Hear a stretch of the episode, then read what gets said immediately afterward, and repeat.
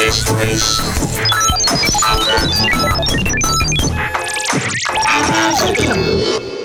al futuro.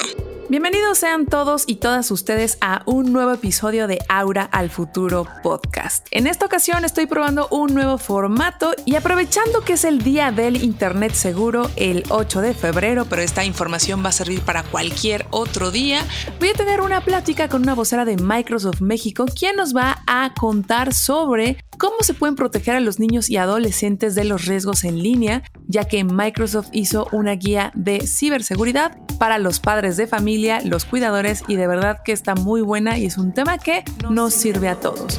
Para eso está conmigo Jimena Mora, ella es Intellectual Property y Digital Security Regional Attorney para Microsoft, quien nos va a contar sobre este tema.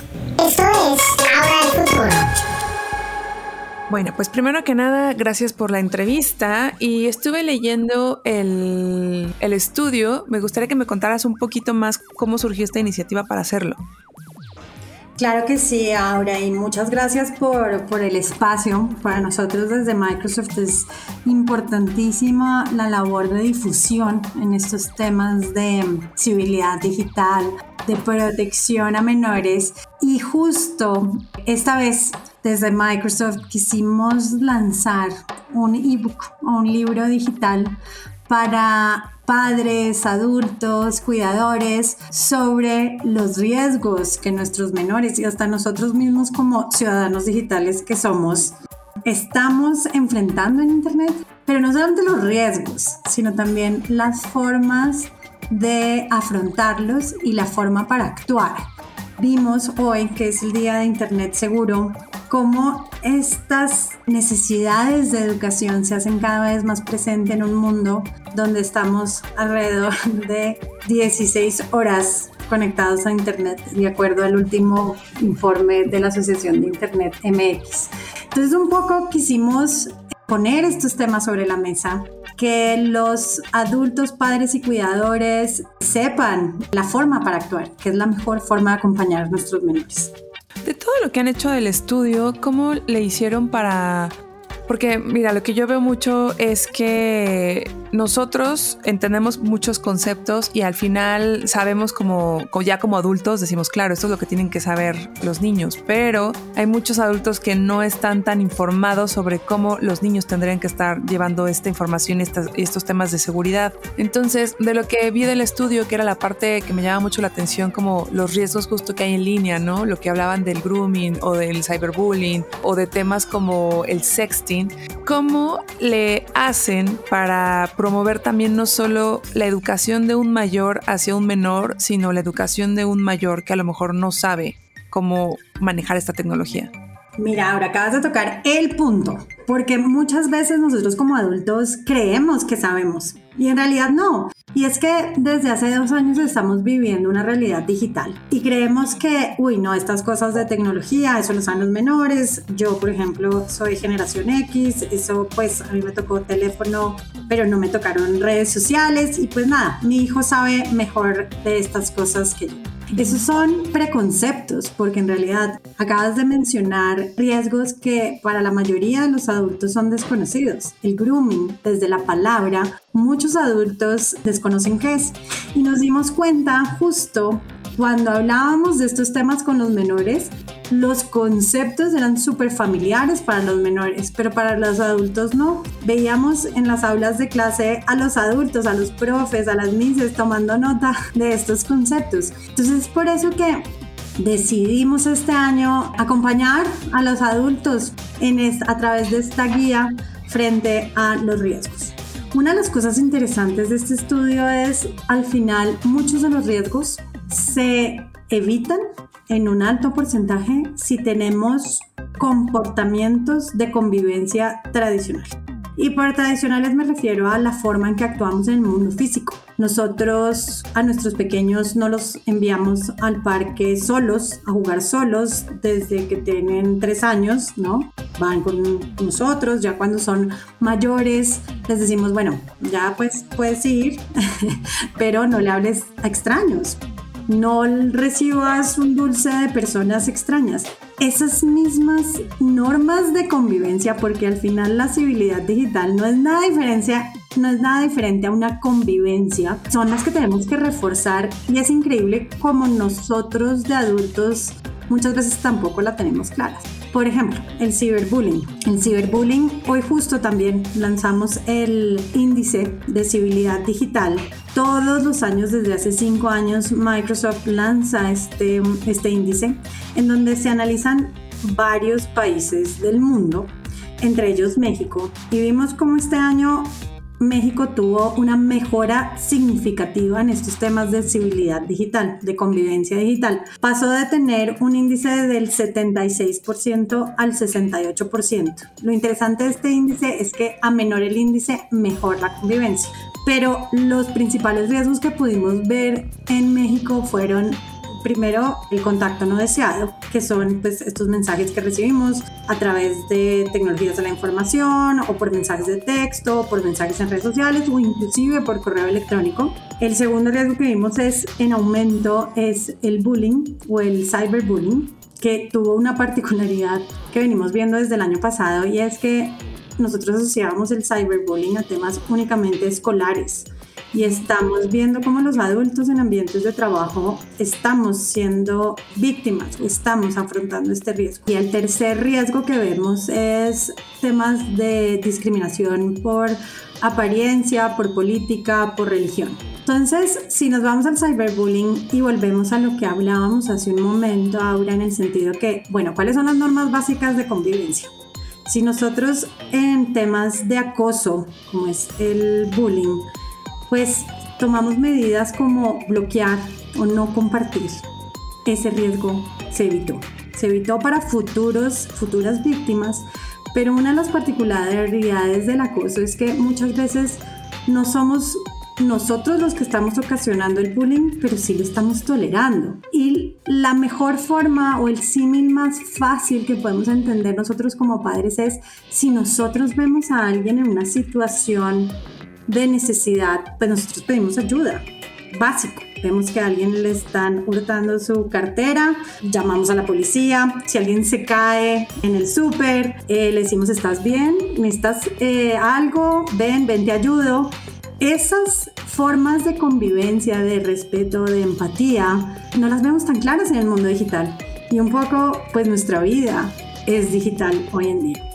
Sí, justo me llamó la atención también el término de civismo digital y el índice que, bien comentas que sale en el estudio. Y porque, por ejemplo, acá en México, pues a veces es difícil incluso llevar el civismo físico, ¿no? O en la vida presencial. Bien comentas que de repente se traslada lo, presencial a lo virtual y que no está en lo virtual, pero de repente, no sé, hay veces hay tanta paranoia o vivimos con tanta paranoia de que nos vaya a pasar algo o de que pase algo que entonces en el mundo presencial pierdes ese tipo de empatía y contacto con la gente, lo cual me parece terrible, pero pasa, ¿no? Entonces, hablando un poco justo del civismo digital y de lo que comentabas de que en el caso del cyberbullying lo que se recomendaba era justamente como bloquear a la persona, esto me imagino que es en un concepto en donde no conoces a la persona, ¿no? En donde a lo mejor están niños, porque creo este estudio es para niños, pero niños y adolescentes, pero que a lo mejor están usando alguna red social o a lo mejor están viendo TikTok, que en teoría TikTok que es para gente de 13 años para arriba, pero pues sabemos que hay gente menor a 13 años. Entonces, ¿qué pasa en un entorno en donde al final la gente que molesta digitalmente a los niños o a las niñas también es gente que conocen en el, video, en el mundo real. ¿Cómo se combinan esos mundos? Ahora, el 50% de los riesgos vienen de personas que conocemos. Entonces, es decir, casi todos nosotros que hemos estado siendo parte de un riesgo, ya porque somos víctimas o porque lo toleramos o porque sabemos, conocemos a quién lo está haciendo. La recomendación de bloquear y no compartir eh, en cuanto a cyberbullying es tan solo hacer en el mundo digital lo que hacemos en el mundo físico. Si una persona nos está acosando, le vamos a seguir hablando, vamos a seguir promoviendo este acoso, vamos a seguir siendo víctimas pasivas de este acoso Eh, en principio no. En principio nosotros tomamos medidas, hablamos con los adultos, hablamos con nuestros amigos para llegar a normas de convivencia claras. una cosa muy importante que vimos en un estudio reciente de la Asociación Internet MX, que es que hago mucha referencia a ello porque lo que hace este estudio es precisamente contar qué hacemos los mexicanos en Internet. Y vimos como el 84.1% de los jóvenes eh, dedican su tiempo en Internet a ver contenidos audiovisuales. Estos son a través de plataformas de streaming, estos son a través de redes sociales, pero inclusive el uso de redes sociales que uno pensaría que es como la forma en que nos estamos conectando en Internet es del 69.3%. Entonces, contenidos audiovisuales 84, uso de redes 69, lo que es bastante por debajo. Y un poco la mayor preocupación para los padres sobre los riesgos en Internet es que sufran acoso por parte de adultos. Pero lo que estamos viendo es que este acoso se presenta entre pares, entre personas, como mencionas, que, que conocemos.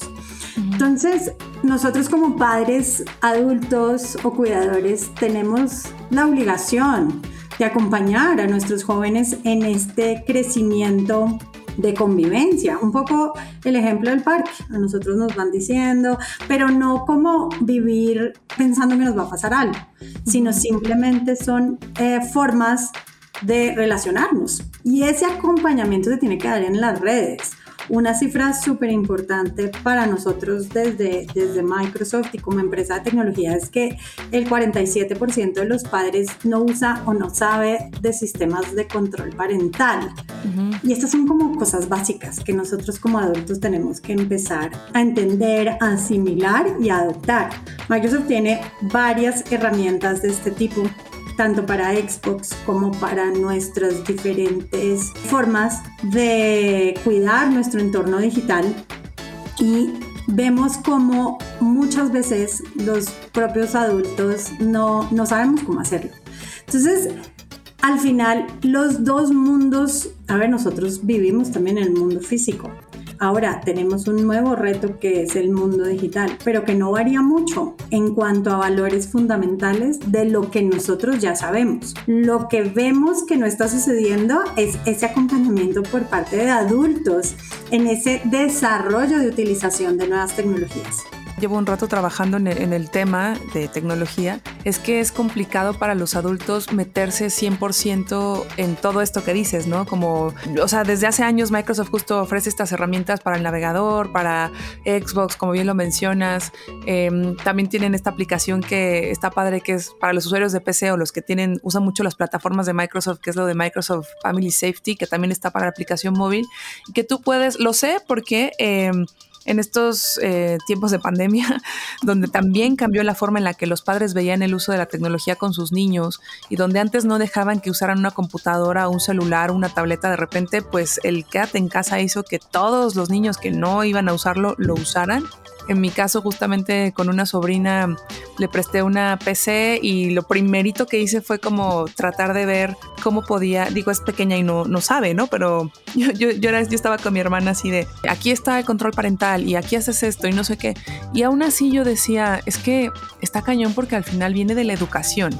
O sea, no se trata solo del bloqueo, del temor a, porque igual puede ir a casa de una amiga alguien o, la niña o el niño o quien sea y tienen también otros dispositivos desde aparatos con comandos de voz que un adulto sabe ya cómo usar y sabes cómo diferenciar entre no va a hacer caso a esta persona o esto, esto es un engaño, más o menos porque también los engaños cada vez son más fuertes para bajarte el dinero, para que des tu contraseña de Instagram como adulto, para perder tu cuenta de WhatsApp. Entonces, siento que es como un poco complejo el, el y, qué bueno que están haciendo ese tipo de iniciativas, ¿no? Pero siento que es como la línea entre lo que va a saber el niño a partir de lo que sabe el adulto y también la importancia de educar al adulto, ¿no? En ese sentido. Claro, Aura, y mira, muchas veces pienso y reflexionamos desde, desde Microsoft en que afortunadamente la pandemia sucedió en el momento tecnológico en el que nos encontrábamos. Es decir, si la pandemia hubiera ocurrido hace unos 10 años, pues muy probablemente los niños no hubieran podido tener acceso a la educación. No, no, hubiéramos podido ir a, a fiestas, reuniones sociales de manera remota. Entonces, al final, la tecnología empoderó a todos nosotros para que de una manera diferente pudiéramos hacer todas nuestras actividades de una manera alternativa. Entonces eso es súper bueno, utilizar eh, redes sociales, tener eh, aplicaciones que nos permitan aprender idiomas, oír música, tantas herramientas de empoderamiento afortunadamente las tuvimos en estos dos años y cada vez tenemos más, pues porque en este mundo híbrido cada vez son más eh, necesarias. Un poco lo mencionabas ahora, ahora los niños tienen un dispositivo a partir de los tres años porque tienen que ir a un prejardín de manera virtual. Entonces, ese cambio de, de, percepción para nosotros como adultos tiene que ser claro. Es decir, bueno, estamos en esta situación, tenemos todas estas herramientas de conectividad, de empoderamiento, de eficiencia, pues ¿cómo las utilizamos? A ver, ven, en tu caso, sobrina, ven y miramos qué estás haciendo. ¿Qué quieres bajar? Quiero bajar un juego. Claro, ven, lo bajamos. Porque no se trata de prohibir. Un poco, y lo decimos mucho en la guía, no se trata de, de, prohibir el uso de las tecnologías. Eso es irreal. Como dices tú, al final van a poder ir a la casa de la amiga, sino que tengan las herramientas necesarias para poder entender cómo se vive en ese mundo digital. Entonces nos van a decir, ay, por favor, ¿puedo bajar un juego, esta aplicación? Muchas veces nosotros como adultos o como padres nos enteramos porque nos dicen, ay, mamá, por favor, me prestas tu tarjeta de crédito y ahí nos enteramos que están medio haciendo algo, pero no sabemos, por ejemplo, qué información les piden. Entonces, en registro yo hice ese ejercicio hace poco. Yo abrí Facebook hace bastantes años y recuerdo que cuando abrí esa red social, bueno, pues puse mi nombre, mi apellido, mi estado civil, mis hobbies, cuántos años tenía, mi fecha de cumpleaños, mi lugar de residencia. Y hace poco hice un ejercicio de decir, bueno, pero ¿qué? ¿Es necesario que yo comparta toda esta información? No. ¿Para qué estoy compartiendo esa información? Para generar más contactos. Ah, ok. ¿Y todos tienen que tener eh, el mismo detalle de información? No. Ah, bueno, vengan y miramos cómo limitamos el acceso a esa información. Casi todas, todas las empresas de tecnología han desarrollado características de seguridad de privacidad también. Entonces, pues quizás mis fotos no las ve el público en general, pero sí mis mejores amigos. ¿Quiénes son mis mejores amigos? ¿Cómo los voy a determinar? ¿Cómo, los, ¿Cómo voy a entender quiénes son estas personas? ¿Porque las conozco físicamente? Mm, no, no en todos los casos. Generalmente o algunos, y particularmente en jóvenes y niños, pues tener amigos es como tener, ser muy populares y tener seguidores y tener todo esto. Bueno, está muy bien, pero ¿a qué tienen acceso es lo que toca empezar a preguntarse. Un poco se los decimos en la guía, hay un montón de preguntas que inclusive nosotros como adultos no las hacemos. En un estudio reciente vimos como un adulto de la generación X, o sea, yo tengo, decía ese estudio, alrededor de seis redes sociales. Y dije, no, imposible, yo no tengo eso, o sea, yo no tengo tantas. Bueno, pues tengo siete redes sociales. Y si me pongo a pensar con, de manera conservadora que en cada red social tengo por lo menos 100 amigos, pues tengo 700 contactos. De una manera muy conservadora, ¿no? Tú que eres periodista debes tener muchos más contactos y muchas más redes. Entonces hay que hacer ese auto ejercicio de entender qué comparto, para qué comparto, a quiénes comparto. Y ese mismo criterio, írselos inculcando a nuestros jóvenes. En las aplicaciones, en los juegos, piden muchas veces información que pues realmente no se tiene que compartir y además no se debe compartir, como el número de identificación, los datos personales, la geolocalización. Hablando con los jóvenes decíamos, pero pues, ¿para qué ponen la geolocalización? Y los jóvenes decían, ah, no, realmente no sé. Claro, ¿no? y cuando les decíamos todos los riesgos asociados a poner la geolocalización, decían, ay, no, no tenían ni idea que esto puede ser usado para eso.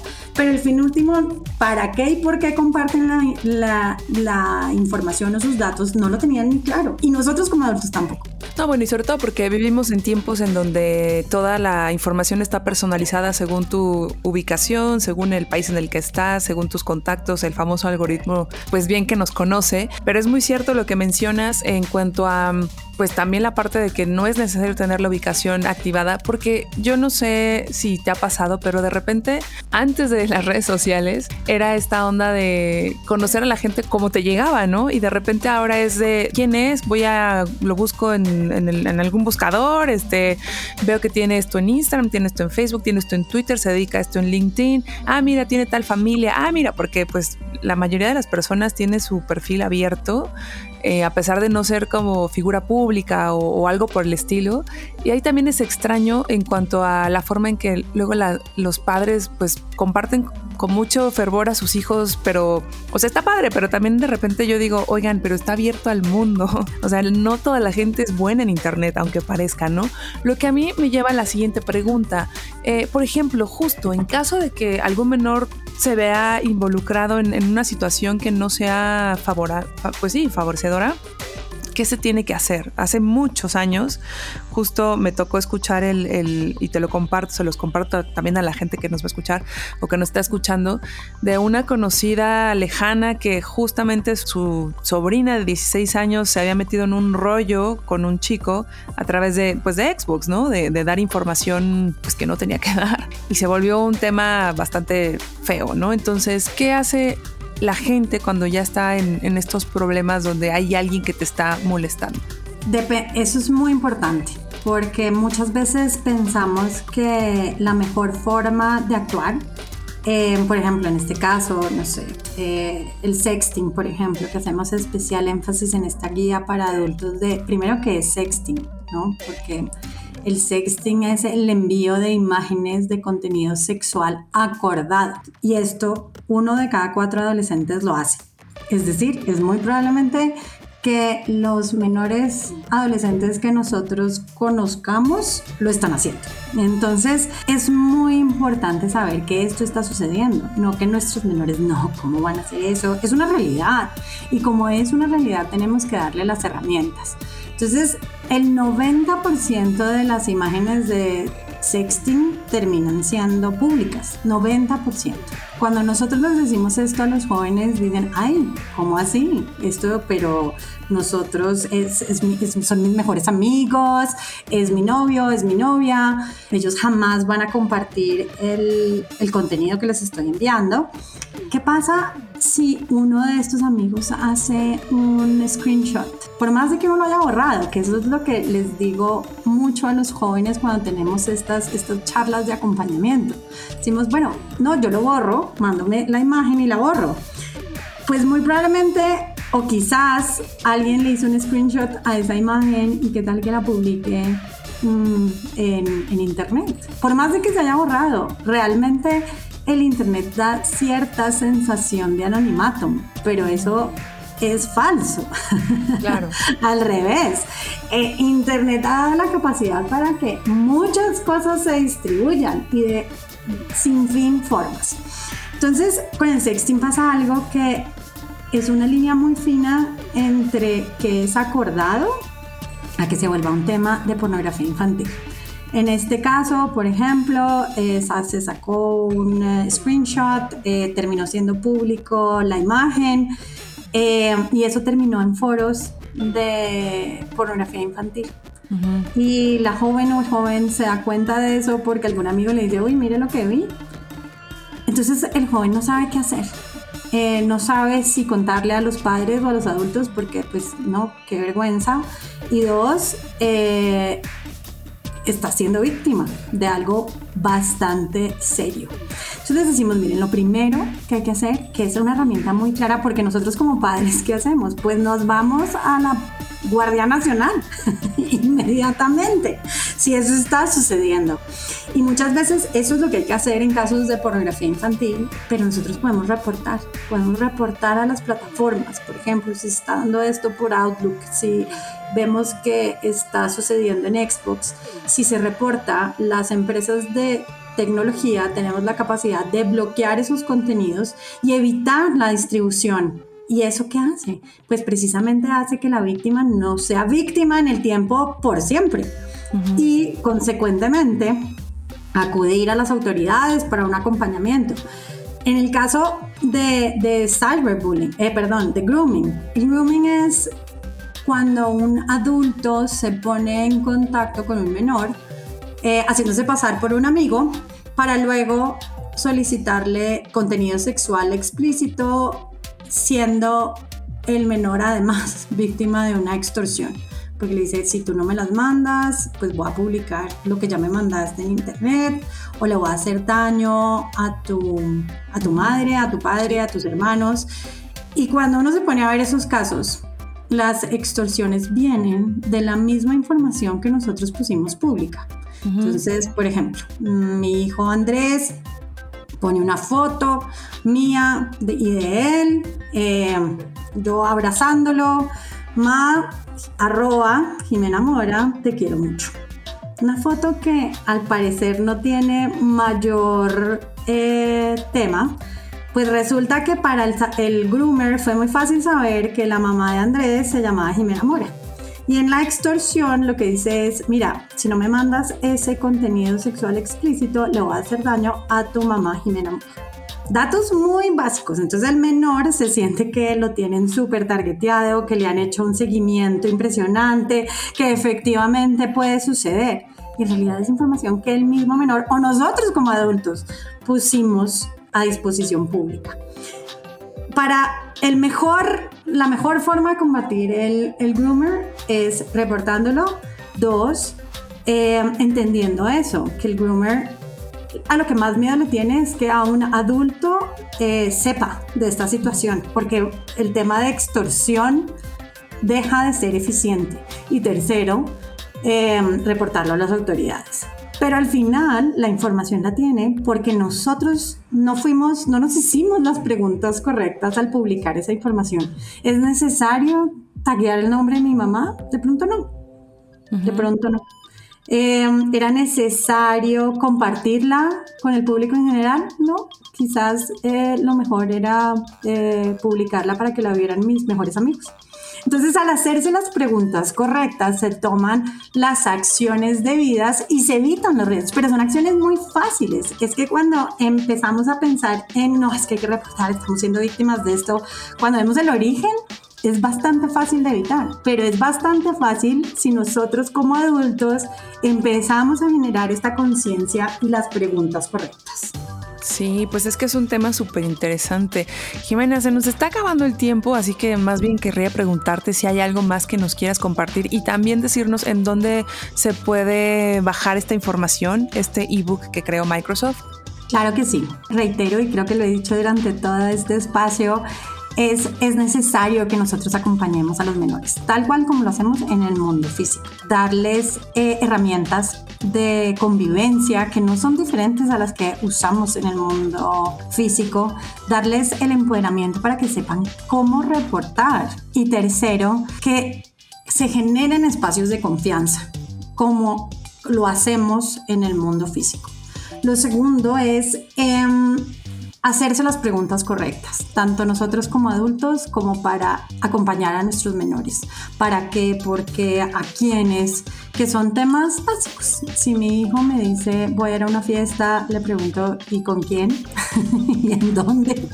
Es, es un poco lo mismo. Y lo tercero, la identidad digital es la joya de la corona. Nosotros tenemos que protegerla a través de contraseñas seguras, a través de tecnologías de la información, a través de controles parentales. Y eso es básico y tenemos que empezar a entrar otra vez a esos básicos que pensamos que no son con nosotros. Sí, sin duda alguna es un tema muy interesante que va a dar mucho de qué hablar, de qué hablar y que pues es importante saberlo tanto como bien lo platicábamos hace rato, ¿no? Desde nosotros los adultos hasta las nuevas generaciones. Pues muchísimas gracias por tu tiempo, Jimena, y voy a poner debajo de, este podcast la, la liga en donde pueden descargar el ebook sobre el tema que hemos estado platicando el día de hoy, que es cómo ayudar a que los niños y los adolescentes pues eviten riesgos en línea y sea una guía de ciberseguridad para los padres de familia. Claro, Aura. Y es, es, muy fácil el lugar, es en el News Center de Microsoft Latinoamérica. Y nuevamente, Aura, muchas gracias por este espacio.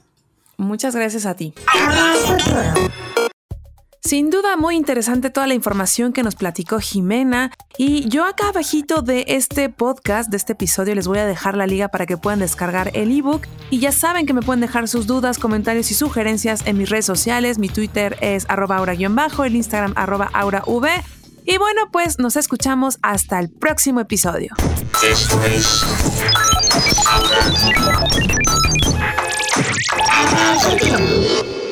Al futuro.